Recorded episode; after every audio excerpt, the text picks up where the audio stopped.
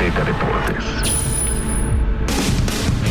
Al fin, temporada de fútbol americano. ¡Increíble!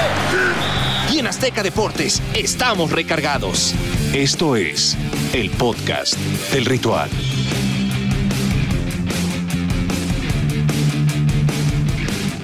Amigas, amigos, ya es jueves y estamos con toda la previa de lo que será la última semana de la temporada regular de la NFL, semana 18, ya con 11 equipos con el boleto en la mano para los playoffs y algunos otros que intentarán colarse en última instancia a la postemporada. Mi querido Pablo de Rubens, ¿cómo estás? Qué placer saludarte, mi querido Gabo. Un día más de análisis, un día más de plática. Se vienen los playoffs, hay que estar emocionados porque la gran fiesta del fútbol americano por fin está a la vuelta de la esquina y algunas cuestiones se van a estar jugando todavía en la semana número 18. Hay equipos que no están afianzados todavía al 100% y otros que podrían surgir como los caballos negros, ¿no? Como las grandes sorpresas durante la semana, dependiendo de los resultados.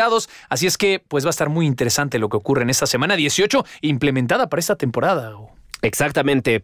Primera temporada con 18 semanas en donde comenzamos hablando de dos equipos que ya están en eh, los playoffs, pero que podían, eh, que pueden todavía eh, hacer algunas modificaciones para mejorar de cara a lo que será esta ronda de comodines de la postemporada y es el partido de los Cowboys y los Eagles de Filadelfia.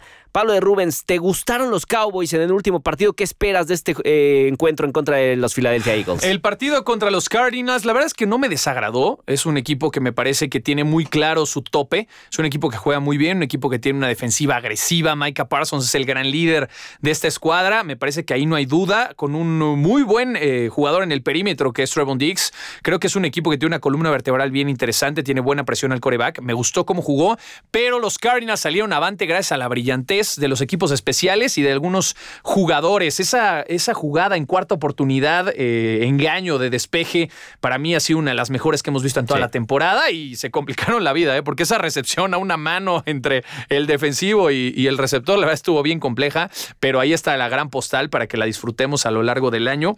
Me gustó mucho el partido, bien interesante, si fue una probada, un adelanto de lo que van a ser los playoffs, esperemos esté en ese nivel competitivo, porque si así es, me lo compro definitivamente. Veo a los Cowboys como favoritos sobre los Eagles de Filadelfia, pero Filadelfia aquí tiene su examen para tratar de graduarse. Si realmente es un equipo de playoffs, tendrían que buscar por lo menos competirle hasta el final al equipo de Dallas Cowboys, porque por ahí hay una frase muy famosa que dice que para poder ganar la conferencia, primero hay que ganar tu división. Y aunque ya le queda lejos a los Eagles, poder ganarle a la cabeza de la división sería súper importante anímicamente para demostrar que es un equipo que pueden competir.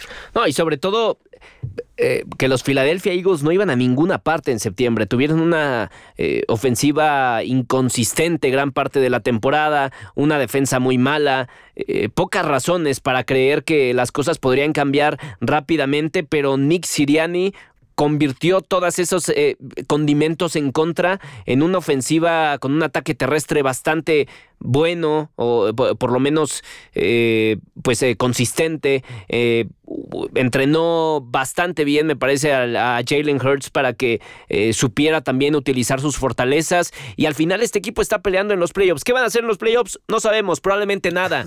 Pero le pueden dar un susto a los Cowboys y eso como dice sería anímicamente muy importante para el equipo sí yo no veo que sea un equipo realmente con aspiraciones a Super Bowl pero me parece interesante dado que esta temporada se inició un nuevo proyecto, digamos, para el equipo. Entonces, si estás llegando a playoffs es porque de una u otra manera estás tomando el camino indicado. El crecimiento de los Eagles me, parece brillante a, mediano o largo plazo. Esperemos ver la evolución, pero este no es el año de, de Filadelfia, definitivamente. Ahora, para cerrar tema Filadelfia en contra de Cowboys, la verdad es que por el simple hecho de, de, llevar a este equipo a estas instancias, me parece que Siriani debería estar por lo menos en las pláticas de entrenador del año.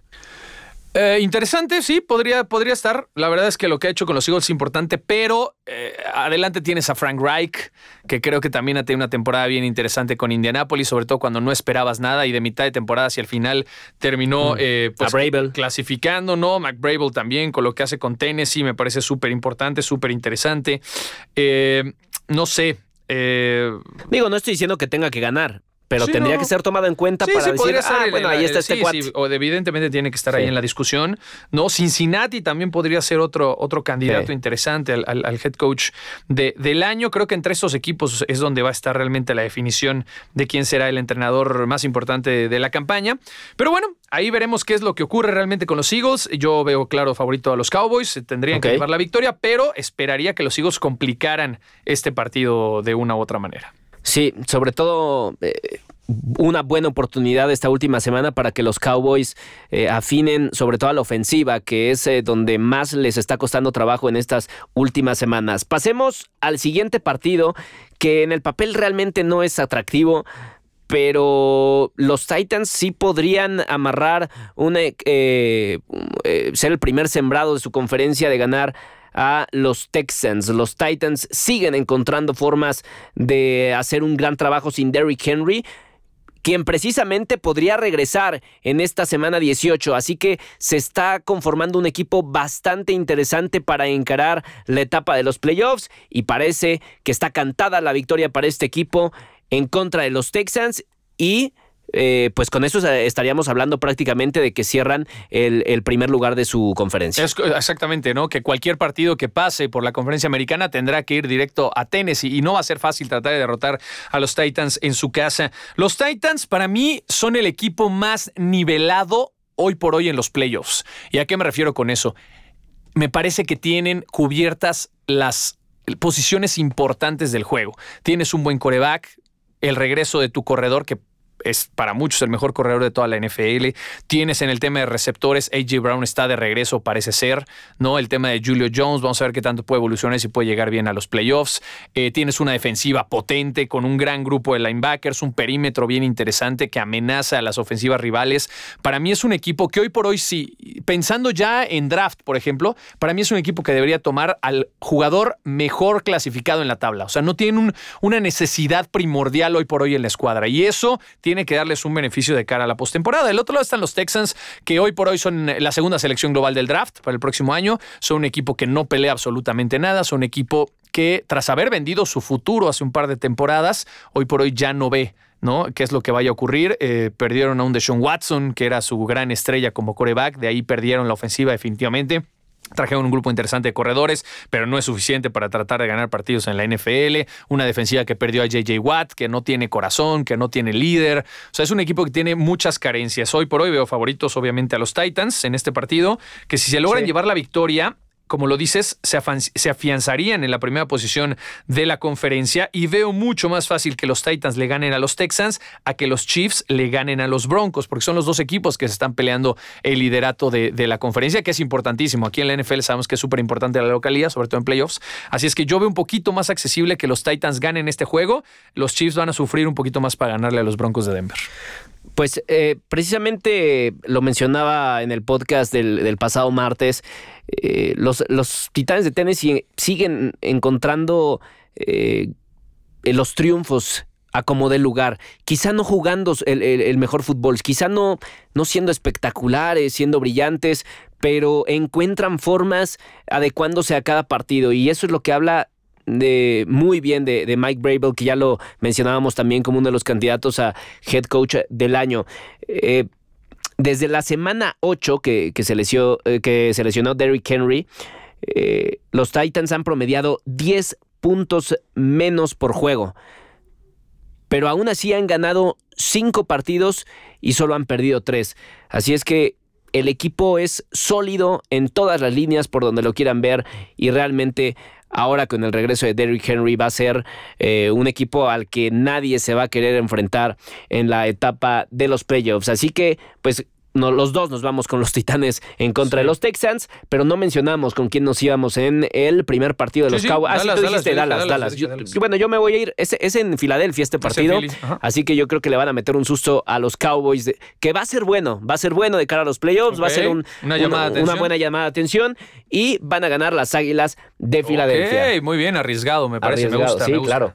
Eh, vámonos ahora con el partido entre los 49ers y los Rams. Unos Rams ya clasificados, evidentemente, a la siguiente eh, ronda, pero los 49ers todavía pueden eh, amarrar una contraseña para los playoffs eh, después de un partido eh, de, de, altos y bajos de Matthew Stafford la semana pasada en donde perdió tres veces el balón. Pues me parece que es una buena oportunidad eh, para, para los Rams, para Matthew Stafford, pelear en contra de un equipo muy sólido, que es el, de los 49ers de San Francisco, y sacar una victoria también que los posicione de, manera pues sólida de cara a los playoffs. Ese es un tema bien interesante porque me parece que los Rams son un equipo completo, son un equipo que se ha reforzado de distintos niveles, sobre todo a mitad de temporada, porque son un equipo que no tiene otra opción que no sea el Super Bowl, pero sí me, me causa muchas dudas Matthew Stafford. O sea, es un coreback que si bien es cierto en temporada regular es de los mejores que hemos visto en las últimas temporadas, es un coreback que no tiene experiencia de playoffs. Es un coreback que ha estado en 12 años de carrera, ha estado en tres ocasiones en playoffs nada más, lo estuvo con los Leones de Detroit y en las tres ocasiones los perdió en primera ronda, o sea, perdió su único partido. Yo veo que ahí podría haber algún tema a tratar sobre el tema de los Rams de Los Ángeles. Hay que ver cómo llega a playoffs, hay que ver si se siente mucho más preparado, está cobijado, tiene talento, pero yo sí quiero ver, o sea, yo hasta el día que vea a los Rams presentes en playoffs voy a saber si Matthew Stafford tiene o no lo necesario para tratar de llevarse la victoria. Así es que yo ahí le pongo un asterisco enorme a los Rams. Del otro lado, los 49ers están cerrando muy bien la temporada. Trey Lance viene de eh, conseguir su primera victoria en su carrera profesional, digamos, por la lesión de Jimmy Garoppolo, fue el coreback titular, jugó muy bien, tiene su un Divo Samuel que se está jugando su último año de contrato.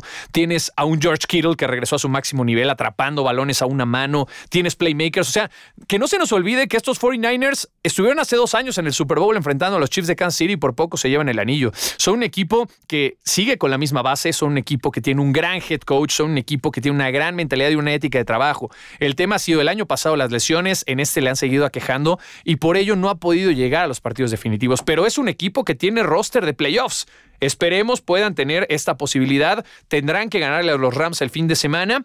Se ve difícil, no se ve imposible, sobre todo porque los 49ers vienen cerrando muy bien con buenos resultados en la campaña. Es que vamos a ver qué pasa.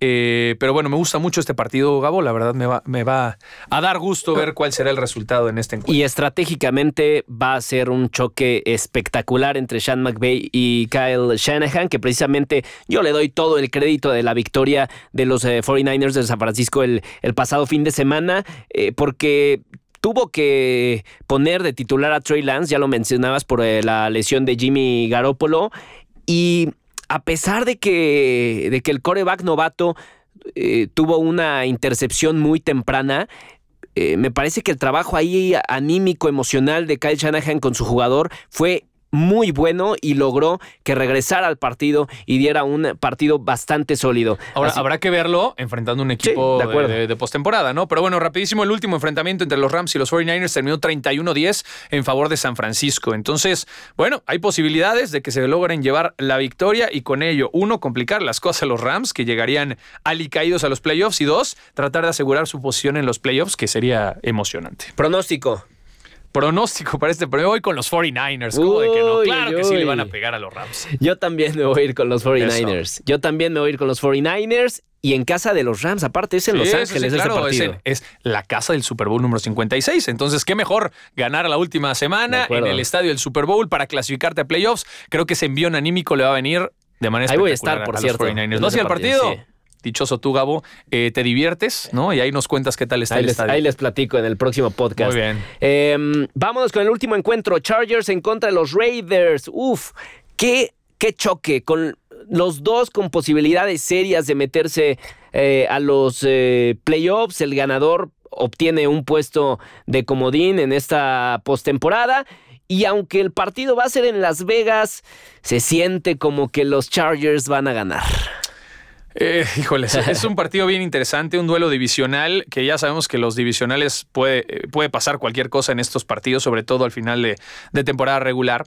El tema aquí es cómo vamos a llegar a este partido, porque este es el último partido digamos, de la temporada regular. Es el partido de domingo por la noche, porque ya no hay Monday Night. Eh, va a haber dos partidos en sábado, el resto de los partidos en domingo y se cierra con domingo por la noche con este partido. ¿Por qué cierra con este partido? Porque es el que define ya prácticamente todos los playoffs. Depende mucho el resultado de Indianapolis contra Jaguars. Si Indianapolis se lleva la victoria, Indianapolis está afianzado ya en los playoffs y el equipo tanto de los Chargers como de los Raiders tendrían la posibilidad de buscar el empate para clasificarse los dos. ¿Por qué? Porque tienen un récord de 9 ganados, 7 perdidos.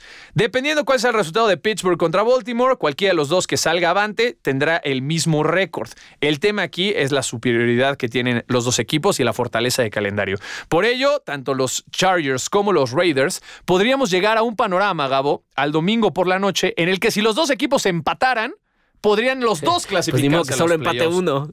Por eso, bueno, o sea, ¿me entiendes lo que te estoy diciendo? O sea, si logran empatar ese partido, los dos clasificarían. Si logra ganar los Chargers, entonces tendríamos que ver cuál de los dos equipos, si son Steelers o Ravens, podrían por resultados tratar de clasificarse y dejar eliminado al otro equipo, que en este caso serían los Raiders. O sea, hay muchas combinaciones de resultados importantes. El ver, tema es ver cómo vamos a llegar al domingo por Yo quiero pensar que independientemente de eso, van a salir los dos equipos a ganar. Ninguno de los dos se va a arriesgar a conseguir un empate que es muy improbable en la NFL. O sea, Es muy improbable, yo lo veo difícil, no me gustaría verlo porque iría en contra del alma del deporte, pero hoy por hoy, si tanto Chargers como Raiders con un empate se clasifican, cualquier cosa podría pasar en ese partido. Acuérdese de mí, ese partido va a estar bien extraño.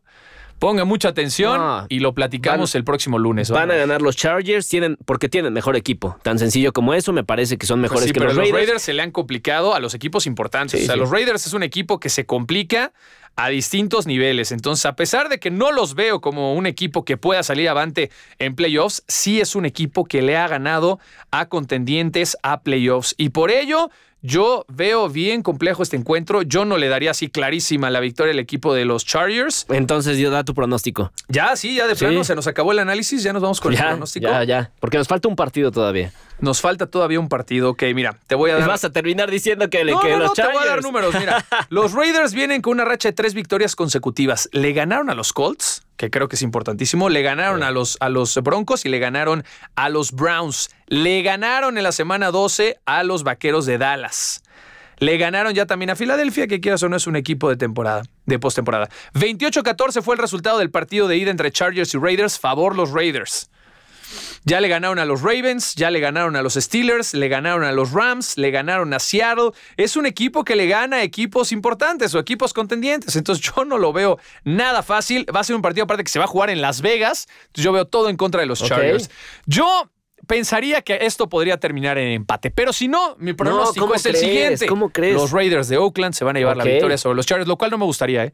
Me gusta mucho más ver jugar a, los, a Sí. estos Chargers que a estos Raiders, pero los Raiders son un equipo bien difícil de derrotar, sobre todo en Los Ángeles. Entonces, ese va a ser mi pronóstico, Gabo. No estoy contigo en esta ocasión, me voy con los Raiders. Yo me voy entonces con los Chargers. Creo que es un equipo. Es que si no es ahora, los Será Chargers. mañana, ya lo dice la canción. Gabo, no te preocupes, no pasa nada.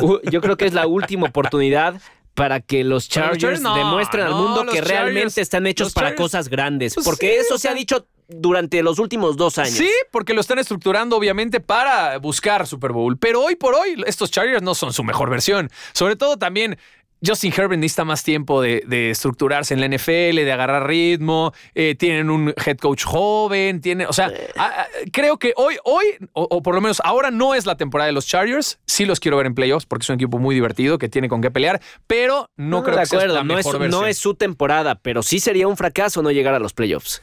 Pues tal vez podríamos, eh, no lo sé. No, no es tan fracaso como si los Rams no llegaran, o como si los Bucaneros no llegaran, o si los Chiefs no llegaran. O sea, sí Pues se espera mucho, pero sí, no creo que tan a ese nivel. fracaso como que los, los Ravens no, no van a llegar. Eso sí es un fracaso. Y lo veo peor que el de los Chargers. Y, y- y ya que estamos tocando el tema de los Ravens, vamos con el último partido. Me, me equivoqué, dije que era el último partido del pasado. Este sí es el último partido. Steelers en contra de los Ravens. Y solo lo agregué por las ligeras posibilidades, ligerísimas, así apenas se ven muy borrosas, que tienen los Steelers de avanzar a los playoffs y porque es un eh, duelo divisional interesante. El porque- último partido de Big Ben. El último partido de Puede Big Ben en la regresar Lamar NFL. Jackson, no lo sabemos. Bueno, el, el último partido, si, si es que los Steelers no llegan a, a los si no se playoffs. clasifican, claro. Eh, así es que, eh, pues bueno, veremos a, eh, un partido en donde los Ravens, la verdad, terminaron perdiendo.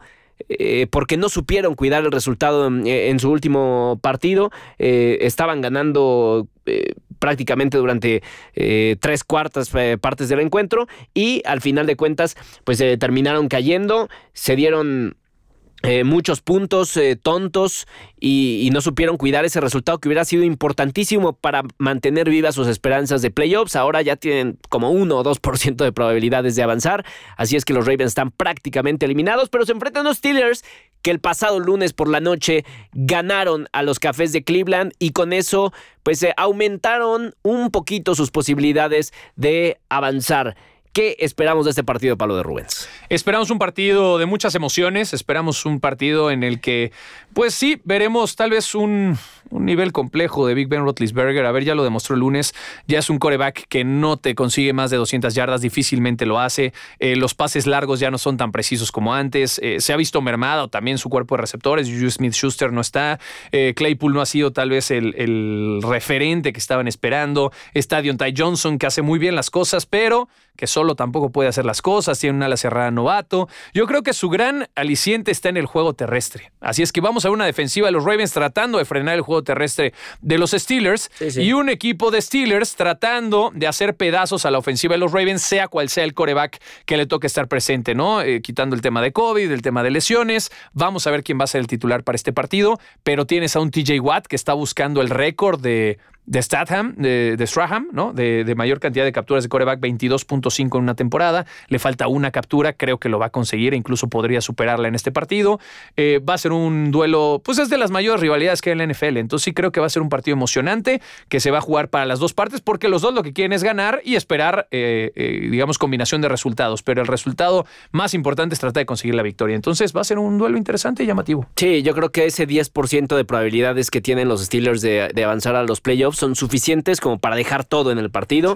Eh, yo también creo que la clave será el juego terrestre, tanto de los tanto eh, de los Ravens como de los Steelers. Los Steelers obviamente tienen a Najee Harris que ha hecho una temporada espectacular, que en el último partido también eh, aplastó a la defensiva de los Cafés. Y los Ravens que sea cual sea el coreback, pues los dos tienen muchísima movilidad, los dos saben correr bastante bien el balón, eh, ya sea Lamar Jackson o sea Tyler Huntley que ha hecho un trabajo espectacular en supliendo al, al titular, pues me parece que veremos un, partido en donde ambos eh, tienen la obligación de dejarlo todo. Aunque los Ravens prácticamente están eliminados, pues esas ligeras esperanzas obligan al equipo a dejarlo todo en la cancha. No se pueden dar el lujo eh, de, darse por, eh, por terminada la, temporada, pues porque realmente ya es un fracaso mínimo. Tienen que dejar el orgullo y pues eh, ya estamos hablando de lo que mencionabas, Pablo, uno de los fracasos de la temporada, una de las sorpresas